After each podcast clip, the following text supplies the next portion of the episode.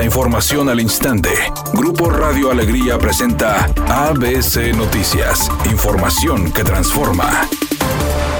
Durante una conferencia realizada en Palacio de Gobierno, el infectólogo Adrián Camacho dio a conocer que se detectó el primer caso de viruela de mono en Nuevo León, en un hombre cuyo estado de salud es estable y que fue diagnosticado en el hospital universitario hace unos días. Por su parte, la Secretaría de Salud en el Estado ya notificó sobre este caso a las autoridades federales, agregando que se realice el seguimiento del estado de salud del paciente, indicando a la población que si se tiene síntomas de viruela de mono y vive en Nuevo León, notificará a las autoridades antes de atenderse y a la brevedad posible. Las condiciones de la presa Cerro Prieto son cada vez más preocupantes y esta mañana el titular de agua y drenaje, Juan Ignacio Barragán, vaticinó que dicho paraje se quedará sin agua para extraer en los próximos días, destacando que este escenario solo se puede evitar en caso de que llegue una lluvia de proporciones extraordinarias, situación que por el momento no se vislumbra en el estado y atraviesa por una racha de días muy calurosos. Por otra parte, el funcionario estatal mencionó que debido a esta situación se encuentra trabajando para unir las lagunas de agua que quedan en dicha presa para que así le sea posible dirigir el líquido al dique en los próximos 7 u 8 días, mencionando que próximamente Cerro Prieto perdería 700 litros por segundo y esperan llegar a un periodo crítico.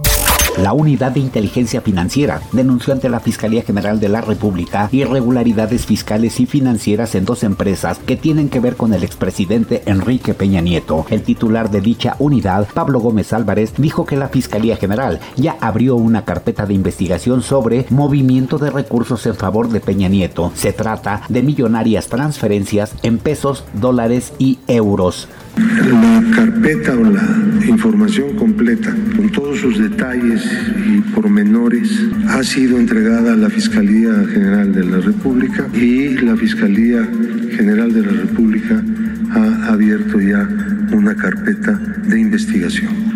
La Fiscalía hará dicha investigación.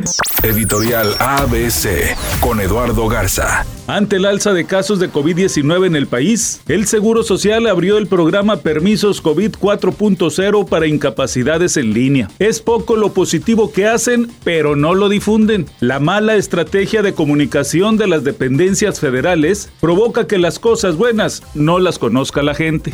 ABC Deportes informa, el refuerzo ecuatoriano Jordi Caicedo ya entrenó con el equipo de Tigres y el día de hoy podría estar viajando para ser tomado en cuenta por el técnico Miguel Herrera para el partido contra el equipo de Mazatlán. Tigres busca su primer triunfo de la temporada después de la derrota en la jornada número uno contra el equipo de la máquina celeste del Cruz Azul.